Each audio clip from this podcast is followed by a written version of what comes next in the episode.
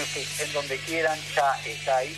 Sé que no todo el mundo puede pagar Spotify, pero YouTube todavía se puede usar de forma gratuita sin que te anden interrumpiendo demasiado. Siempre te van a ofrecer algo para comprar, pero bueno, ahí la pueden escuchar.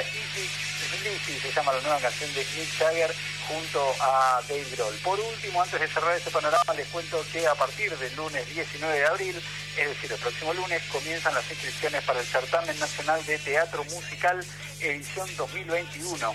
CENATEM, que está organizado por Ricky Pascu, junto a Rimas Producciones y con el oficio del Ministerio de Cultura del Gobierno de la Ciudad de Buenos Aires, entre otra gente, y el certamen cuenta con un jurado integrado por Eli Silverstein, Camila Mancilla, Fernando Dente, Gonzalo Castañino, Emiliano Dionisi y el propio Ricky Pascus como presidente del mismo. Atención, porque la obra elegida como ganadora del Senatem 2021 recibirá como premio 120 mil pesos argentinos y el premio será entregado durante la primera quincena de marzo de 2022.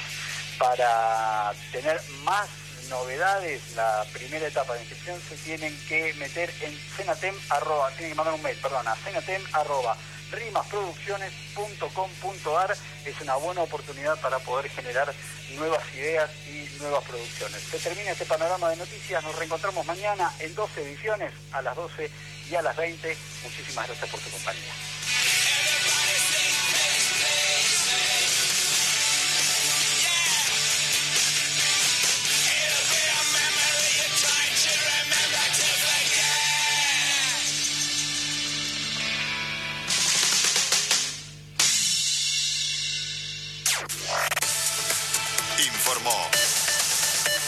Radio pública en todo el país.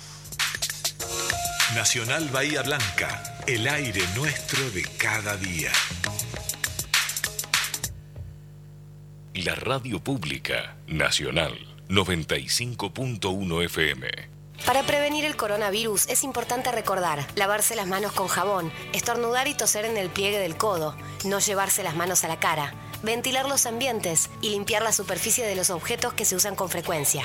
Ante síntomas como fiebre con tos, con dolor de garganta o con dificultad para respirar, y si estuviste en contacto con un caso confirmado o con personas que llegaron de países con circulación del virus, no te automediques y consulta el sistema de salud, preferentemente por vía telefónica. 0800-222-1002. Argentina Unida, Ministerio de Salud, Argentina Presidencia.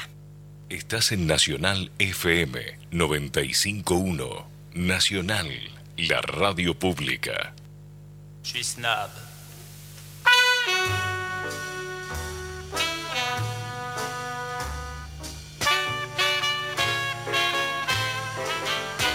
Je suis snob. Je suis snob. C'est vraiment le seul défaut que je gobe. Ça demande mois de turbin, c'est une vie de galérien. Mais quand je sors avec Hildegarde, c'est toujours moi qu'on regarde. Je suis snob, Muy buenas noches, queridos oyentes, queridos lectores. Eh, hoy estamos en un nuevo programa de Las ñoñas. Mi nombre es Victoria Cos y con mi compañera Julia Zamora los vamos a estar acompañando desde, eh, desde ahora hasta las 9 de la noche. 10 de la noche, perdón. Uy, se me cruzaron los cables. 10 de la noche, en eh, hablando un poco de libros. Hoy les traemos un, una edición distinta. Vamos a estar hablando un poco sobre eh, libros digitales, sobre e-readers, sobre esta rivalidad que hay entre papel y digital. Vamos a estar eh, contando un poco de los dos universos, cuáles son sus ventajas, cuáles son sus desventajas. Tenemos eh, una entrevistada con la que vamos a estar charlando, que tiene una editorial digital, Matrerita, la primera editorial bahiense que se animó a hacer ediciones digitales. Vamos a estar charlando un poco de su contenido, de cómo es el proceso Em, bueno, un programa bastante interesante, diferente a lo que a lo que venimos trayendo. Hoy no toca reseña de, novela, pero eh, sí vamos a estar un poco buceando en este universo bastante, bastante interesante y bueno, nada, presten atención que capaz que hay datos que les pueden llegar a interesar. Le voy a pasar la palabra a mi compañera Julia que también eh, los va a saludar. Hola, buenas noches oyentes. Bueno, Eh, hoy vamos a trabajar entonces en especiales de literatura digital, vamos a estar dando algunos datos eh, sobre esto, ¿no? esta nueva modalidad de, edición. Vamos a estar conversando con Valeria Mucio, que es eh, la, que hizo esta, esta editorial digital bahiense, que es un, es un catálogo puramente de poesía. Así que también después vamos a estar leyendo algunos poemas. Y les avisamos que la semana que viene vamos a estar eh, reseñando bajo este sol tremendo de Carlos Busquet, que es un era o más es un, es, un escritor argentino, pero falleció hace dos semanas más o menos. Hace muy poquito, sí. Y tiene dos novelas, Bajo este sol tremendo y Magnetizado, y bueno, la semana que viene vamos a estar reseñando y homenajeándolo un poco en la medida de lo posible. Sí, con este Bajo este sol tremendo, una gran novela, la primera de, este autor. Eh, así que ya les vamos avisando esto como para que si les interesa leerlo. Eh, claro. Que aprovechen. en búsqueda. Sí, está, está muy bueno, no es tan largo aparte el libro y tiene, tiene un rasgo particular que creo que es eh, el, el, uso del lenguaje coloquial que hace que, que realmente te acerca mucho a, todo lo que vive el personaje, es, muy interesante. Sí, también les queremos mandar un saludo grande eh, a las chicas de Agenda Bahía. que eh, empezaron también los jueves, jueves de chicas, parece que es. Vamos las pibas de los jueves. Sí, sí, muy bien. De hoy, bueno, cuando termina el programa está el especial este de Chango Espaciuc. En Ramada. Y después a las, 11, vamos a decir bien el horario que hoy, hoy se me... Arrancamos raro. Eh, a las 11, de 11 a 12, está el programa Agenda Bahía de estas chicas de Bahía que van a estar hablando un poco de cultura local, agenda, noticias nacionales, internacionales. Sí, de así que no, no se lo pierdan. Eh, tienen Instagram también, así las pueden seguir. Hablando de Instagram, les vamos a pasar el nuestro, que siempre se los contamos eh, como para que, estén al tanto de, la, de, la, información que vamos a tratar en los programas. Eh, es arroba las ñoñas. Las punto, sí, no con ñ, eh, con NI, las punto Y ahí está, en historias destacadas tenemos los cuatro programas anteriores, pues este ya es el quinto programa, ya están mm. subidos. También tenemos eh, subida la playlist oficial de las ñoñas, donde ponemos toda la música que escuchamos en los programas, las agregamos ahí para que ustedes no tengan que tomarse el trabajo de ya samear eh, la música que pasamos en los programas, ya están directamente ahí. Sí, así que nada, si lo quieren chusmear o escuchar algún programa anterior, eh, nada. O escribirnos también, si están leyendo. Bueno, con respecto a eso, eh, los estuvimos encuestando un poco esta semana también con el tema este de eh, en qué formato leen. ¿No? Claro. Si en papel o en digital. Nosotros estamos las dos acá con nuestro e-reader al lado. Vamos al lado, sí. Hicimos, hicimos la, la Vamos a blanquearlo de entrada, sí, de entrada. Nosotras somos muy fanáticas del e-reader, somos team e-reader. La verdad que por lo que estuvimos viendo en, en las encuestas que hicimos... Mm más o menos hay, o sea, hay 50% de gente que no conoce, si el e-reader no tiene, y después entre los que tienen, eh, muchos igual prefieren el libro. Muchos prefieren el libro. Hay, hay varias, varias cosas que se repiten, ¿no? Cuando le preguntamos a las personas a ver por qué prefieren el libro y es el olor. El olor. El olor del libro nuevo o el olor del libro viejo, porque son dos olores son Dos olores diferentes. a mí el del viejo me da alergia. Sí, bueno, generalmente es olor a, tinta y al adhesivo que usan para, para armar la estructura del libro. esa gente. Esos olores como que con el tiempo se van complejizando, se vuelven un poco como, como medio con un tono a vainilla. Eh, algunos son ricos, debo decir que son, este, sí, son como tentadores. Em, a mí me gusta más, por ejemplo, no tanto el olor del libro, sí, el, el color del papel, de algunas hojas. O sea, los libros que son de las hojas de papel son súper blancas, no me gustan. Como que me hace mal a la vista. Pero los que tienen ese medio amarillento, ¿viste? Y eso también, ni hablar si es el libro viejo, que ya es medio naranja, me encanta. Bueno, aparte de eso, a ver, no lo vamos a negar, hay algunas ediciones que son preciosas. Eh, a mí me encanta tener mi biblioteca gordita, me gusta mirarla, me encantan mis libros, o sea, eso tampoco lo vamos a, negar, no les vamos a mentir. Eh, las dos somos bastante compradoras de, libros. Eh, pero bueno, la realidad es que personalmente el 80% de los libros que leo son en formato en formato digital. Después le vamos a estar contando un poco sobre las bondades de, de los de los A ver si los e-readers. convencemos, ya sabemos el precio, todo para pasarles, si se quieren Sí, comprar uno. averiguando un poco, a algunos les parece carísimo, a otros les parece que bueno, que es una inversión y que se amortiza rápido. Eh, Depende también cuánto lees Mm. eh, o, o qué acercamiento tenés con la lectura, si te gusta leer de día, de noche. Mm. Tiene mucho que ver también con eso. A ver, eh, eh, estuvimos haciendo un poco de investigación y les queríamos contar que eh, vamos a hablar de cuándo, cuándo salió el ah, primer. sí, sí. El primero fue en el 2007, el primer, el Kindle, digamos, salió Sí, ahí. sale, no, ya estamos chiviando otra vez la marca. Ay, no se puede decir. Bueno, esa es una marca de e-reader. Sí. E-reader, pasemos a explicar un poquito, un poquito Sí. nomás. ¿Cómo es? ¿Qué es ¿Cómo, un cómo e-reader? funciona? Claro, la, la E y eh, en inglés es de electrónico y reader sería lector, ¿no? Exactamente. Entonces es un artefacto. hagamos, de cuenta, dispositivo claro, hagamos de cuenta electrónico. que el oyente capaz que nunca vio un e-reader. Hmm. Del tamaño más o menos de un libro pequeño. Sí, no es demasiado grande. Más Casi todos tienen el- el- un tamaño bastante similar. No es ni muy grande ni muy chico. Es cómodo, bastante liviano.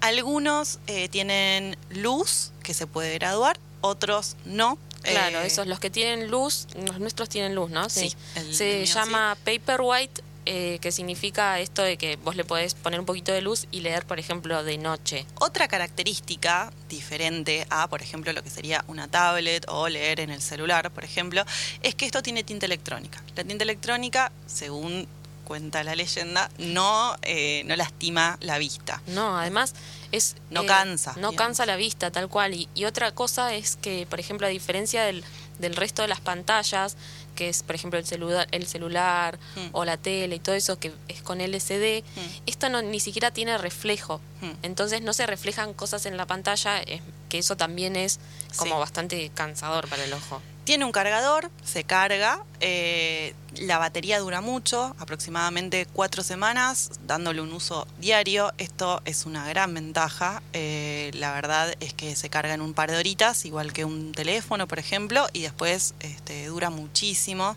Generalmente cuando uno lo agarra tiene batería, son muy Siempre. pocas las veces en las que, en las que se queda que se te muere, Sí. Eh, pero en general, en general dura. Sí, es muy, es muy, en ese sentido hoy hablábamos de que es súper ecológico realmente. Sí. Primero porque eh, al tener los libros ahí, no estar comprando libros, digamos que el papel queda de lado, entonces en ese sentido estamos haciendo un acto ecológico también. Sí. Y además, eh, por esto de que, de que no, no hay que cargarlo mucho, ¿no? O sea, lo cargas una vez al mes, dos horas y ya está, ni siquiera es que, o sea, el celular lo tenés que cargar por lo menos dos veces al día, más o menos. Sí. Después, si entramos al dispositivo, vamos a contarle a nuestros oyentes, si entramos al dispositivo, eh, nos encontramos con una biblioteca. La mayoría tienen un, un display bastante similar, digamos. Sí, sí, son re iguales. Entras a tu biblioteca y ahí tenés muchos, depende de los que vos quieras, pero digamos tenés... Tiene una eh, capacidad, o sea. Tiene una no sé, memoria de- bastante amplia. A mí nun- nunca se me quedó. No, pero me- yo creo que una vez saqué la cuenta y podés meter como hasta 3.000 libros, al menos en el que tengo yo. Sí, eso la verdad es que Es un montón. es espectacular, eh, ten- tiene mucha capacidad, así que si tenés que viajar, si tenés que, qué sé yo, nada, eh, tenés adentro de, de tu e-reader muchísimos, muchísimos libros y variedad para, para leer y para disfrutar. Claro. Así que eso es un dato bastante, bastante interesante. Después, le, otra, a eso que habíamos hablado, para la gente que tiene problemas de vista, Sí. puedes aumentar un montón la letra. Sí, eh, adultos mayores o personas que son, no sé, cortas de, de vista, eh, tenés la posibilidad de regular el tamaño de la tipografía. Incluso puedes elegir la tipografía que más te guste, tenés diferentes formatos, eh, así que este, lo podés un poco hacer a tu gusto y piacere. Claro. Eh, sí, porque hay libros, viste, que tienen la letra muy, muy chiquita. Sí. Que y ahí, ¿qué haces? No, ¿O no te lo compras?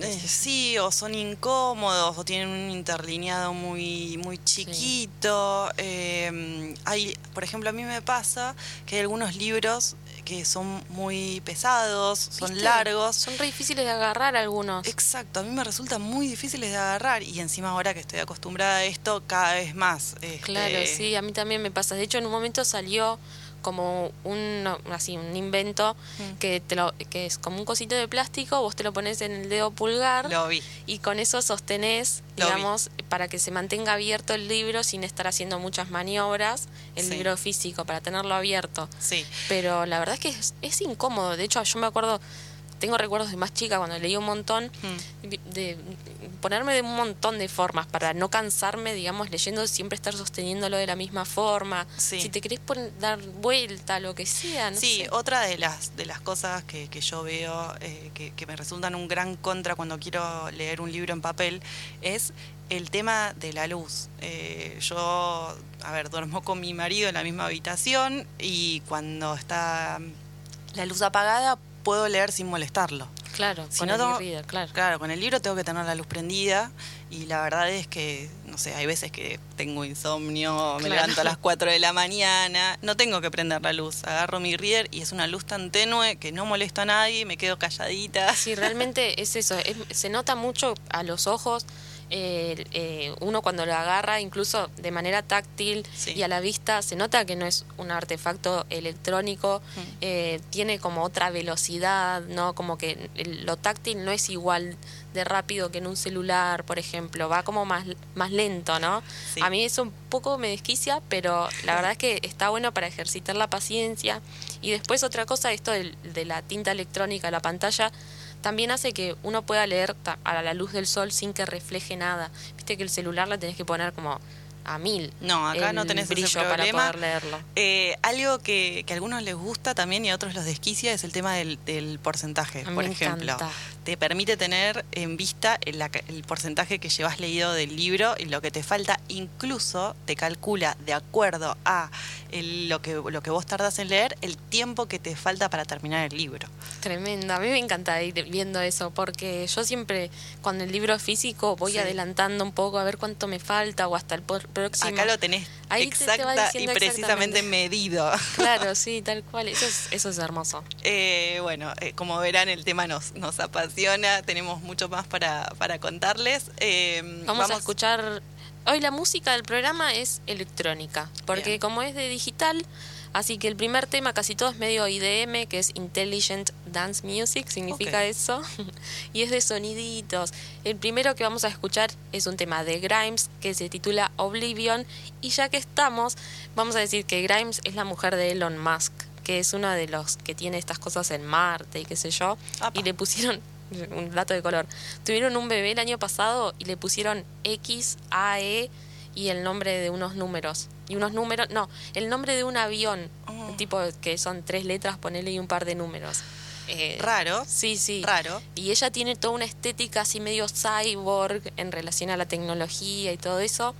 Así que. Bueno, ya veremos más adelante si, si el, el hijo está contento o no con, con la elección de su No, nombre, ¿no? Bueno, capaz que, que sale así con ese perfil y se le recopa. Sí, sí, es verdad. Bueno, vamos a escuchar un poco de música entonces. Thank you.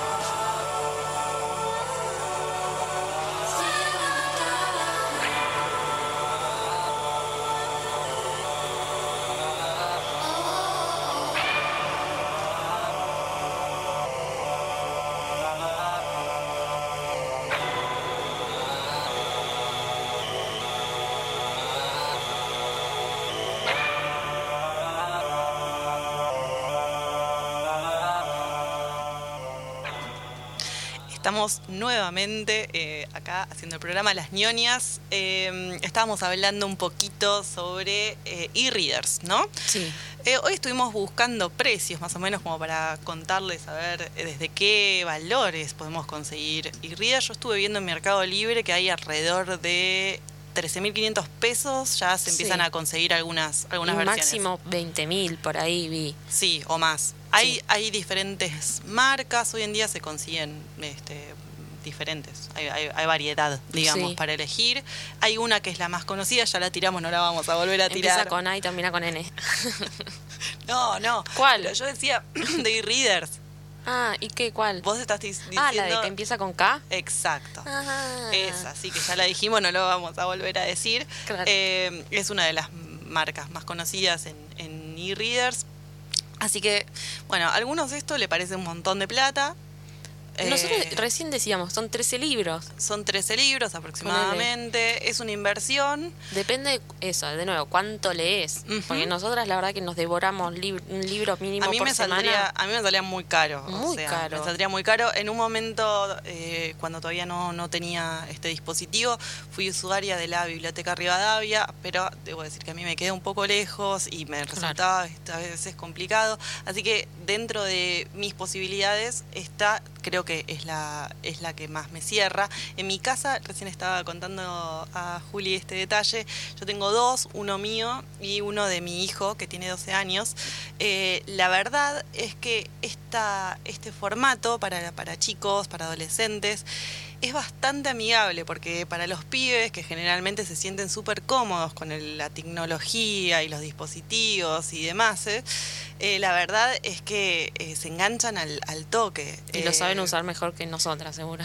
Bueno, mi, mi hijo se maneja, se descarga los libros solo, elige, busca, se fija a ver qué le gusta, qué no. Eso me encanta, la búsqueda que uno también la puede hacer de, o sea, de manera individual y personal, Sí. que no es lo mismo que si vas a una librería, o sea, no, no tenés tanto tiempo como para andar mirando y buscando, como esa inmediatez que tiene, Mm. bueno, internet, obviamente, a menos que vayas ya a la librería con la a mí búsqueda me hecha. encantan igual las librerías, debo decir que Sí, voy a la librería y estoy así fascinada, se me cae la baba, me quiero comprar todo, eh, no lo voy a negar.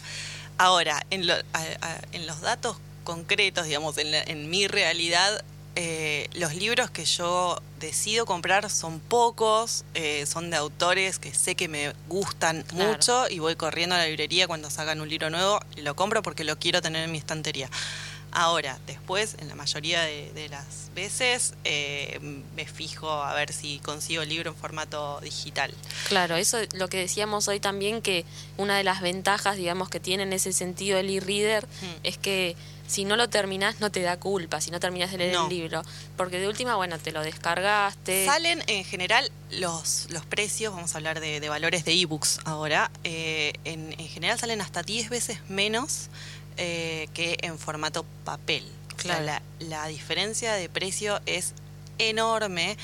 No solamente eso, eso capaz que te, te querés comprar alguno eh, que, que te gustó y bueno, más o menos esos son los márgenes de, de precios.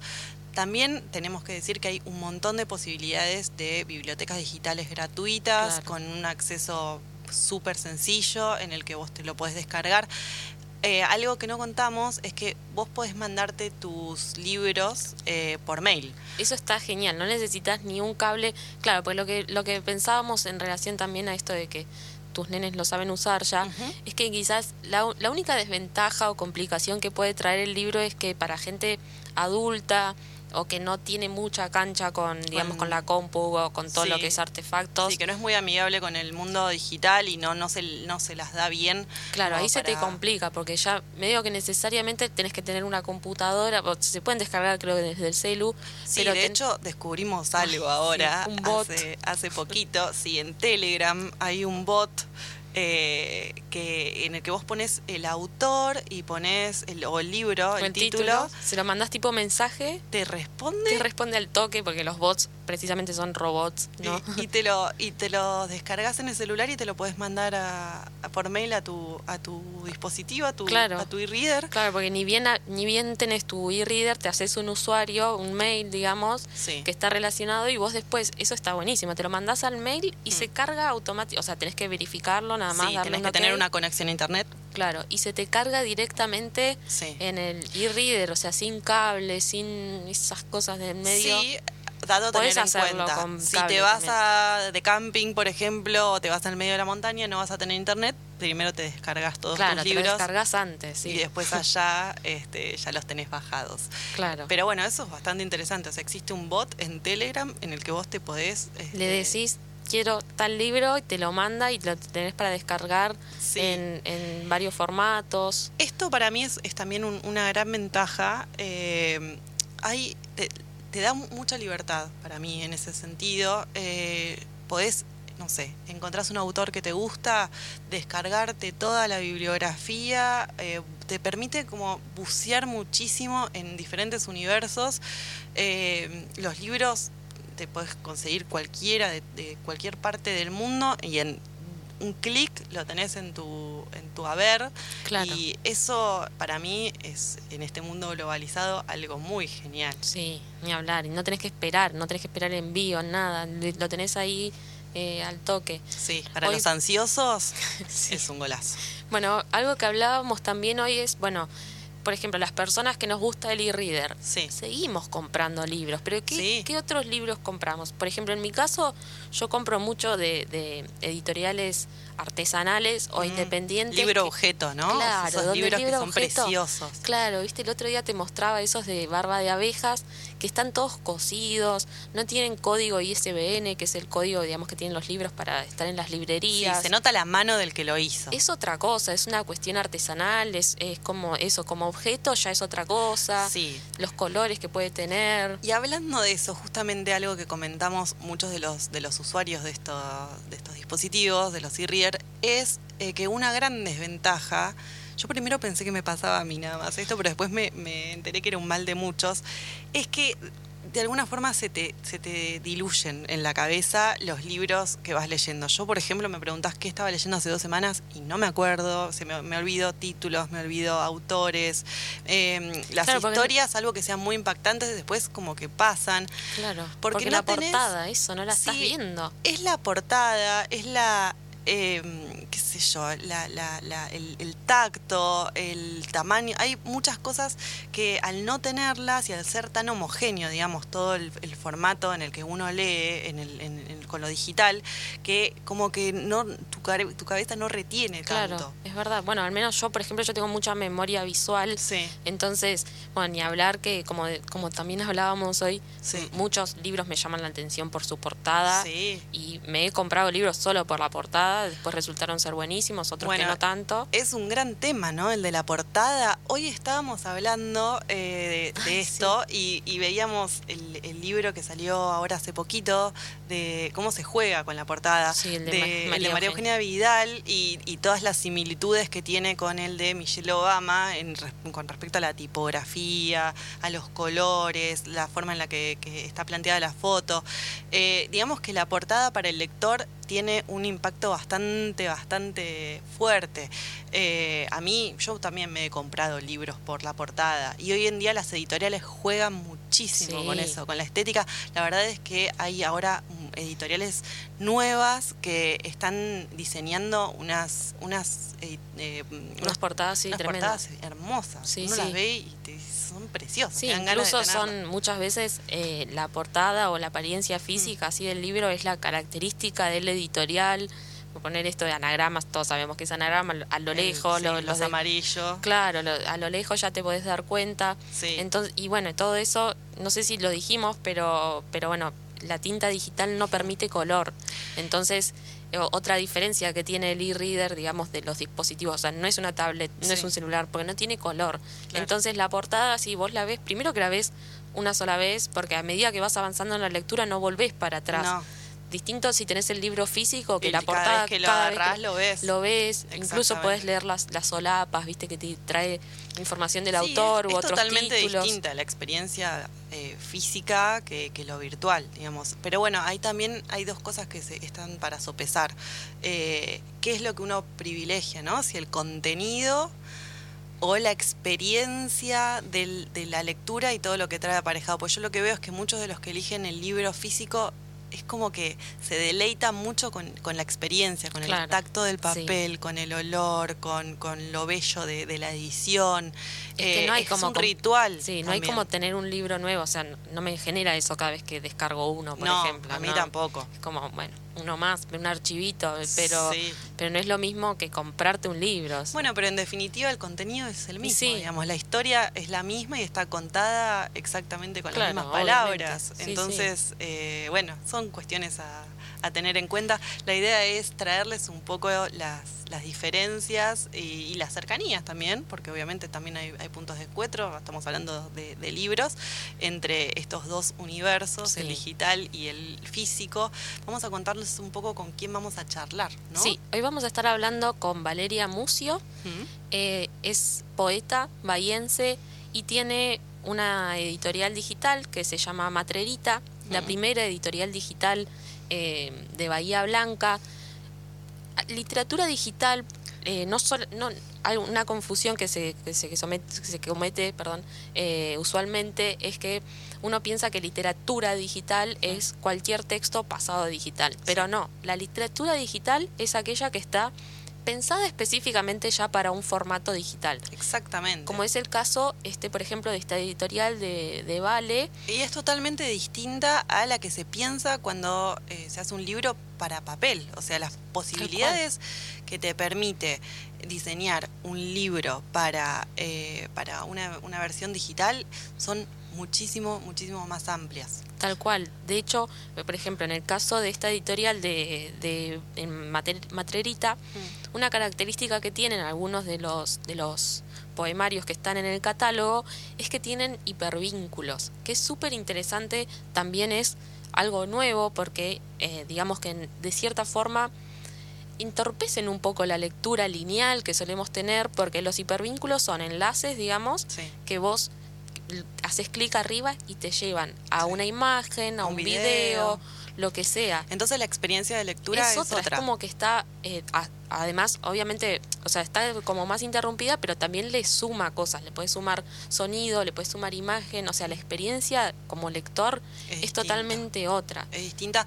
Eh, otra cosa que también pensábamos como punto a favor en este sentido es cómo se está de alguna forma democratizando un poco esta posibilidad de escribir tu libro y darlo a conocer, ¿no? Porque la realidad es que eh, hoy en día existen muchos recursos como para poder editar tu propio libro. Hay aplicaciones que te permiten, incluso la- una de las más conocidas, Canva, te permite eh, diseñar una portada de un libro. Claro. Entonces, está pasando un poco también lo que pasó en su momento con la música y lo que pasó con muchos otros universos similares eh, que, que se acercaron en, en Internet. Eh, la realidad es que, eh, a ver, eh, está al alcance de cualquiera. Claro, casi. sí, tal cual. Y, y sumado a eso, también existe una aplicación que está para celular y para compu que se llama Wattpad, que surgió en 2006 y es una aplicación, es súper interesante. La mayoría de mis alumnos, la verdad que la sí, usan. yo se lo conté a mi hijo que tiene 12 años y me dijo, sí, sí, yo si querés mamá te puedo hacer tu libro. Claro, Guau, porque digo, qué tiene, increíble. claro, la característica de esta aplicación es que vos podés crear tu propio contenido Sí. y, y- y leer el contenido de otros usuarios también. Sí. No solo es una aplicación, sino que también funciona como red social, porque, eh, bueno, podés ver perfiles y todo eso, Mm. pero eso, lo que decíamos, como está redemocratizado en el sentido de que cualquiera puede leer, Sí. cualquiera puede escribir. Incluso la, la posibilidad después de hacerlo circular, ¿no? Porque hoy en día con todas las plataformas que tenemos, re- redes, Facebook, Instagram, eh, qué sé yo, nada, la- YouTube, lo podés subir en cualquier lado, darlo a conocer. Después, obviamente, eh, está en la capacidad y la inventiva de cada uno como para darle más o menos visibilidad. Pero las posibilidades están y eso es súper interesante. Y lo que te permite eh, a nivel de juego, en, en el diseño, es, es infinito. Sí, eso, bueno, ahora cuando, cuando estemos hablando con, con Valeria, le vamos a hacer un montón de preguntas también en relación a, por ejemplo, algo que acompaña a este tipo de publicaciones, el copyleft, que es lo contrario a copyright, digamos. La mayoría de, la, de las cosas, o el total creo, de las cosas publicadas de manera digital tienen lo que se llama esto, como que, que, que los derechos están compartidos, ¿sí? Entonces eso lo que te permite es que vos podés utilizar el material, editarlo, compartirlo, y, y, e intervenirlo, ¿sí? Eso también como democratización de, de, de, de Mira, las obras. Recién estaba mirando eh, en unas, una estadística eh, sobre un, un, paper que estaba leyendo en, en, relación a esta temática y, y, la torta, te cuento cómo está distribuida en, en, en este caso, ¿no? El 60% de, de lo que sale un libro se lo queda la distribuidora o la librería. Eh, el 30% se lo queda el editor y el 10% va para el autor. No. Muy loco, ¿no? Sí, tal cual. Y bueno, y eso lo que pensábamos hoy es que en, en el, la publicación digital lo que pasa es que se acortan, digamos, eh, esto, las distancias entre el autor y, y, y, el, público. y el público, porque eso, puedes eh, autoeditarte o puedes, puedes eh, decidir que te, que te edite una editorial digital independiente hmm. y, y, no hace falta que pases por todo esto de la distribución y qué Sí, sé yo. con respecto al tema de los números, estábamos buscando justamente estadísticas y, y, y números como para, para, ver cómo fue el crecimiento de, de los ebooks a lo largo de este, de este corto plazo, porque no nos llevan demasiado tiempo circulando. Eh, y en realidad el, crecimiento que aparece en la mayoría de, las encuestas y datos es bastante chato, digamos. Pero también pensamos que quizás es algo mentiroso, porque muchos de, de los libros que circulan eh, o están en, en, páginas piratas o están también en plataformas gratuitas. Entonces, no sé qué tan real sea esa estadística. Claro, pues la estadística va eh, a libros comprados. Sí, en, en, algunas, en algunas notas que leí decía que el año pasado, o sea, año de pandemia, en el que la gente leyó muchísimo más, en España, por ejemplo, aumentaron las ventas de ebooks en un 40%. Ah, claro, y yo tengo a ver acá anotado, dice que el año pasado también, en contexto de pandemia, los libros electrónicos de no ficción hmm. para jóvenes, o sea, de no ficción, o sea, no es literatura, sí. aumentaron un 122%, y los de ficción juvenil un 93%, o sea, wow. un, montón, un montón, muchísimo. Eh, bueno, bueno, vamos muy, a. Estamos muy embaladas, sí, me parece. Sí. vamos a escuchar un tema, así podemos ir llamando mientras a, a, Vale, que la vamos a estar entrevistando. Ahora vamos a escuchar eh, a New Error de Moderat.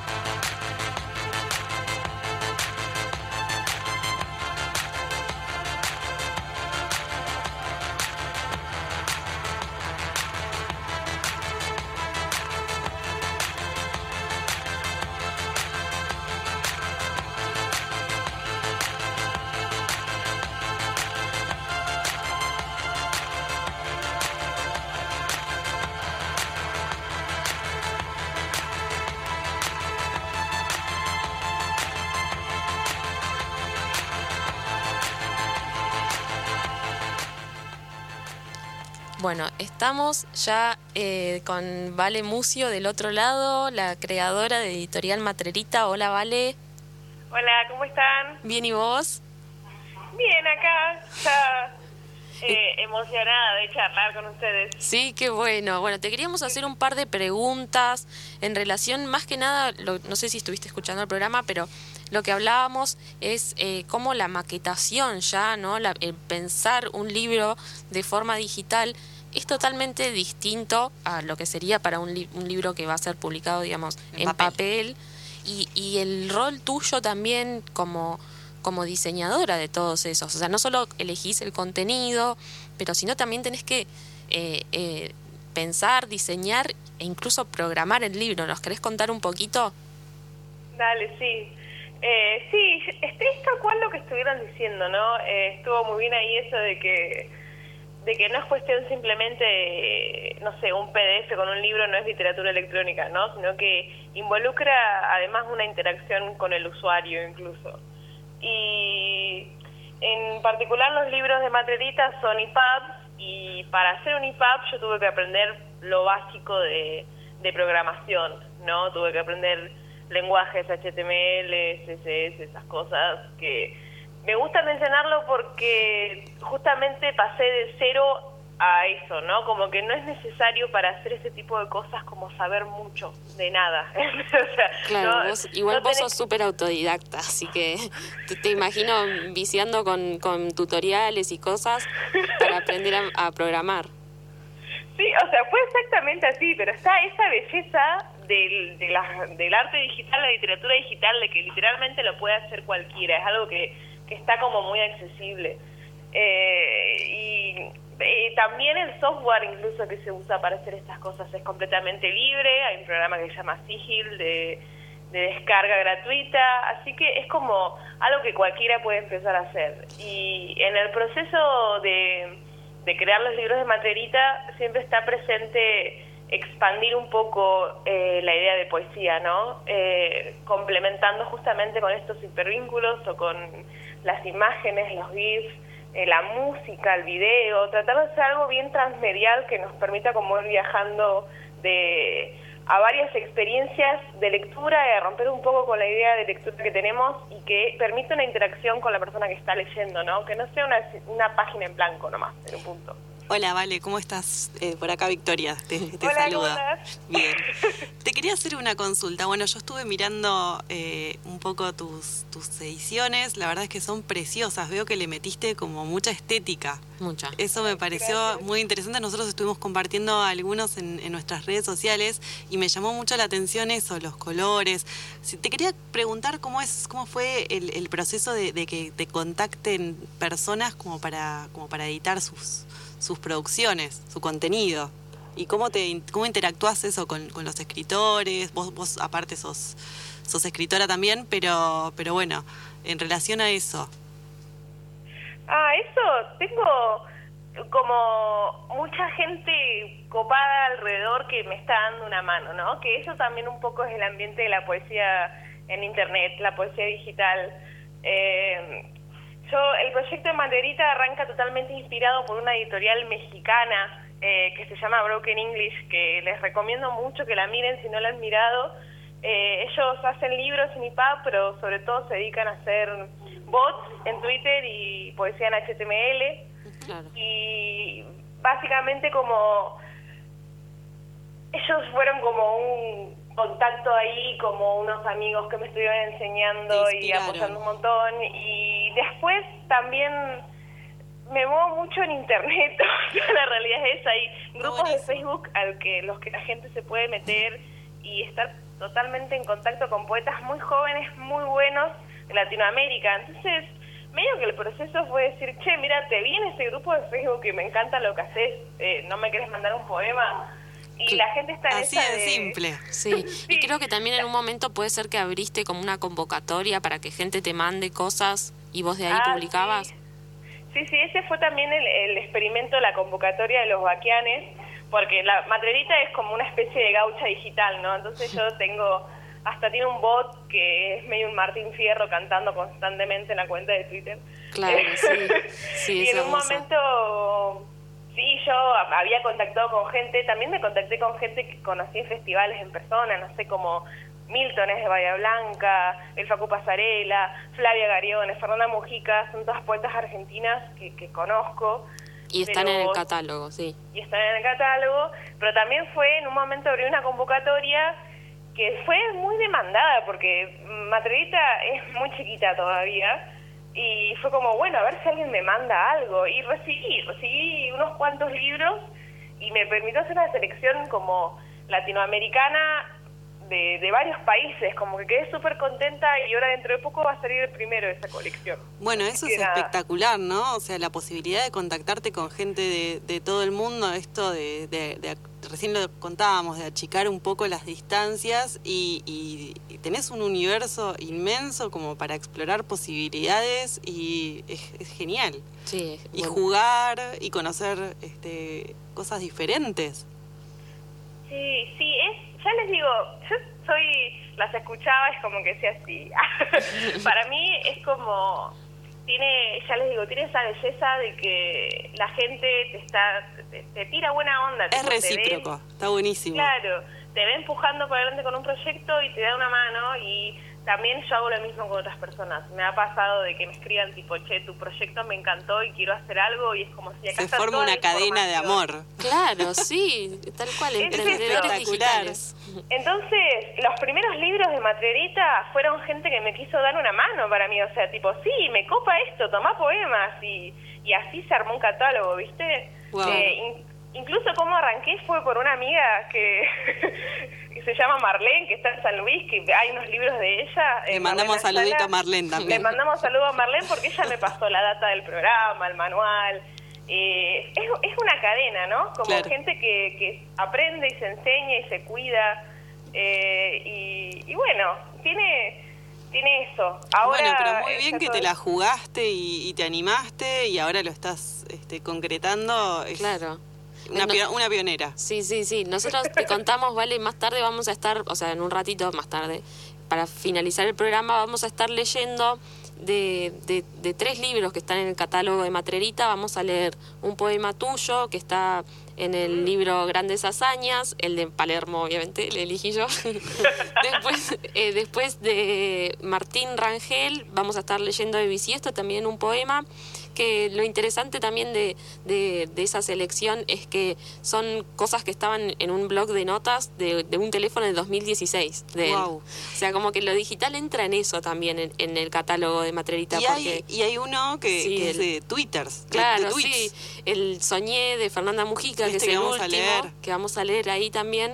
Lo que hizo Vale fue eh, buscar, digamos, en el buscador de Twitter, en el perfil de, de, Fernanda Mujica, buscó Soñé, la palabra Soñé, entonces le saltaron todos los tweets desde 2006 hasta, hasta el año pasado en los que ella había puesto Soñé tal cosa. Y Vale lo armó y hizo un poemario que quedó tremendo, hermoso. Ese es el último, ¿no? Sí, ese es el último, que igual eso de buscar su propio archivo de, sue- de sueños lo hizo Fer. Ah, claro. Y me acuerdo que me había mandado, yo le pedí que me mande poemas y me mandó tres poemas. Y el tercero era, soñé como un poema único para, o sea, como un poema más. Y le dije, no, no, no, esto es un libro. Esto es Genial. un libro. Y a la vez, hacía muy poco, eh, uno de los chicos de Broken English, que se llama Canex Zapata, había subido su archivo de pinturas digitales y memes, que era increíble, y eran como un flash sueños re locos, y dije, bueno, esto de acá voy a juntar estas dos cosas. Claro. Entonces el libro es estúpidamente pesado, o sea, si lo abren van a ver que pesa 50 megabytes, es muchísimo para un libro, Sí. pero es como una especie de objeto digital increíble, y, y Fernanda es muy genia, entonces, no, ese libro... Esto podemos, sí, sí, podemos eh, pasar ya que estamos, esto pueden descargarlos del catálogo de la, de la página de Editorial Matrerita y se pueden leer en la compu con la aplicación Calibre. Ya que hablamos de eso, ¿en qué lees vos al final? Que Sí, ella en- tiene Reader Ah, también. vos tenés e-reader, sos Timmy Reader. ¿Sí o no? Vale. Sí, yo soy team todo. tipo, Che, pero no te la jugás por ninguno de los dos, acá hay que elegir. no hay lugar para lo Sí. tibio. Pasa que incluso, viste, ahora con esto, leo mucho en internet, leo Sí. mucho también en HTML directamente, en sitio Ah. web, como que esa es otra posibilidad de, y es la que es la posibilidad más plástica, ¿no? Porque de repente el IPAP tiene un montón de limitaciones que el sitio web no tiene, donde puedes hacer unas cosas que respondan y que Ah, sean claro. funcionales. Claro. Eh, que eso por ahí es, es algo que yo quisiera algún día llegar, pero bueno, es como un camino de, de viciar también en Claro. YouTube.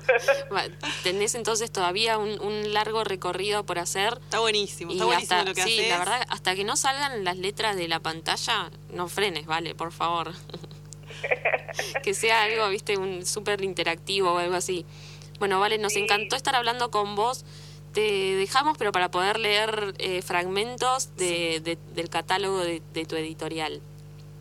Dale, bueno, las estaré escuchando. Bueno, Muchas te gracias mandamos por un todo. beso, gracias. Muchas gracias por estar con nosotros, te mandamos un saludo enorme y bueno, nada, seguimos en contacto posteando cosas tuyas seguro en, en las páginas de las ñoñas. Muchas gracias, un beso grande. Un beso. Adiós.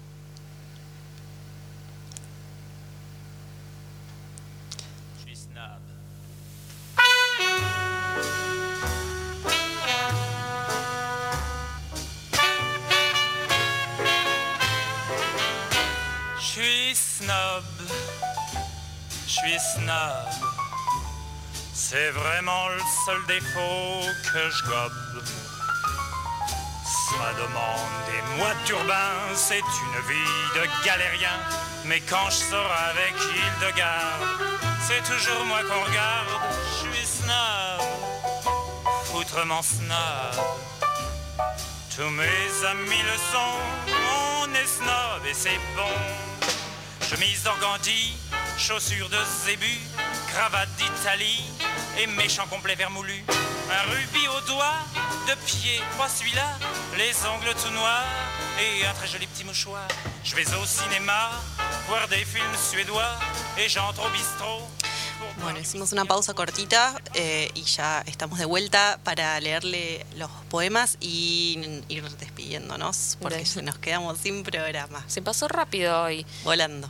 Bueno, voy a leer el poema Martín Palermo del libro Grandes Hazañas, el primero del catálogo de Matrerita, de la autora bahiense Valeria Mucio. Yo siempre soy Martín Palermo, intentando desafiar toda estadística, pateando el tercer penal a pesar de haber errado dos.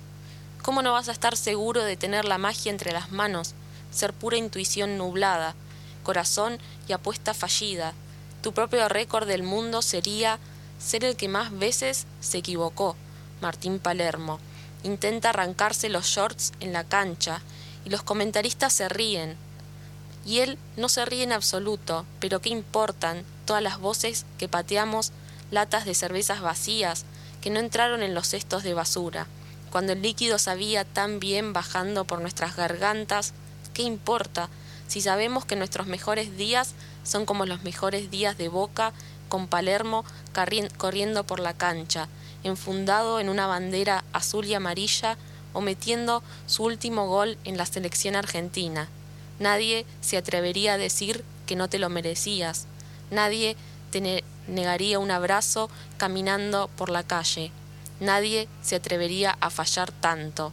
No pisarían el acelerador cuando hay cien señales de alto, ni se casarían por amor en una pequeña colina, sabiendo que las cosas se terminan.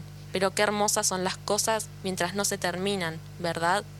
Nadie es tan valiente, nadie está a tu altura, simplemente no se puede.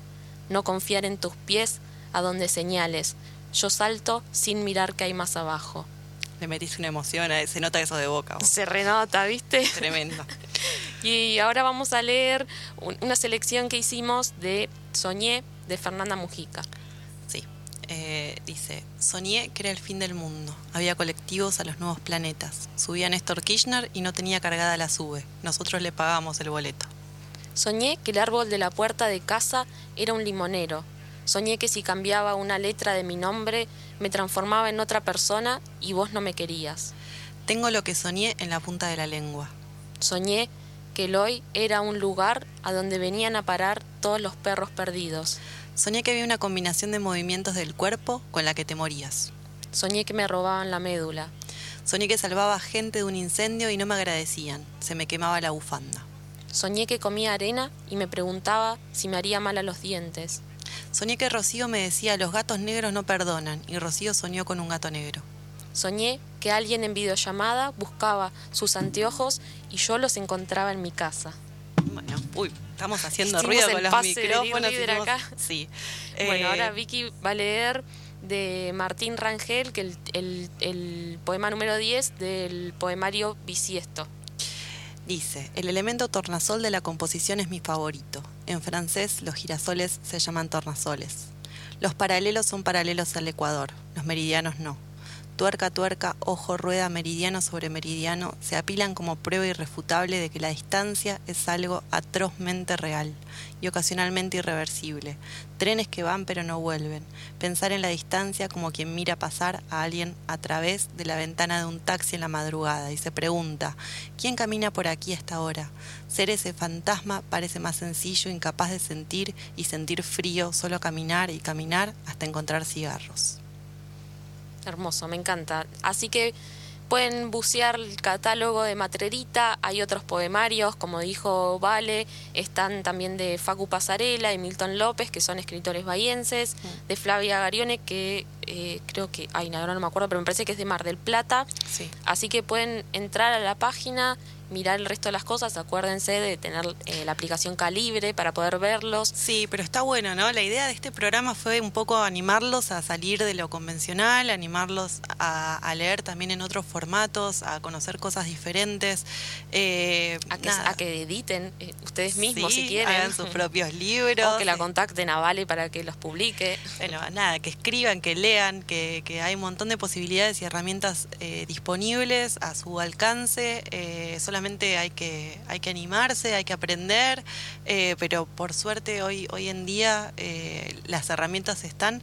Así que bueno, eso, la, la finalidad de, de esta, de, esta pro- de este programa de hoy fue eh, mostrarles otros, otros mundos, por lo menos un pedacito, como para que conozcan algo novedoso.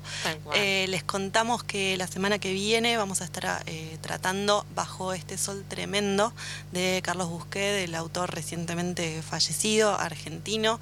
Eh, Juli está muy emocionada también con el último libro que leyó que se llama